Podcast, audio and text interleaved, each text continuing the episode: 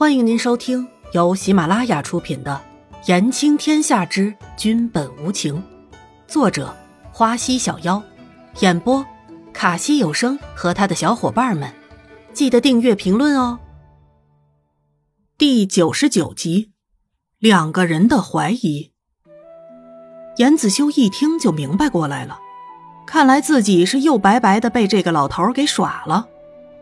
云仙散人听到清风道长这样的描述，脸上就有些挂不住了。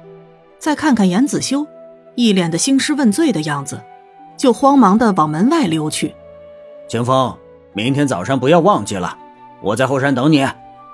话音落下，云仙散人的人影也消失了。严子修看着落跑的云仙散人，就是无奈，真的是拿这个师傅没有办法。哈哈哈哈哈。云仙还真的是童心未泯啊！清风道长感慨的说道：“给道长添麻烦了。”严子修算是在帮师傅道歉了。子修言重了，我还巴不得呢。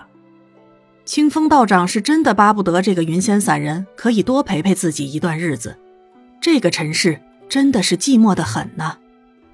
严子修也不好再说什么了，这个无聊的约定，大家心里都是明白的很呢。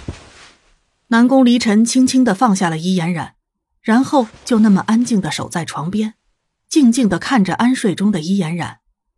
南宫离尘承认，她是美丽的，这个世上或许再也找不出第二个拥有如此惊心动魄美丽的人了。但是这种美丽让南宫离尘。有意识的后怕，就感觉这份美丽是随时都会消失一样。它看上去是那么的不真实，可是又何尝不像南宫离尘？他们两个注定是要有纠葛的，注定是要经历些什么。南宫离尘起身，理了理伊颜染的长发，为她盖好被子，就走了出去。刚要推开自己房门的时候。严子修就出现了，南宫，我要和你聊聊。严子修神色有些凝重，南宫离尘看着心生怪异，但还是点了一下头。嗯，进去说。南宫离尘推开门走了进去，严子修跟着进了门。子修想要说什么？南宫离尘坐在严子修的对面，自顾的斟了一杯茶。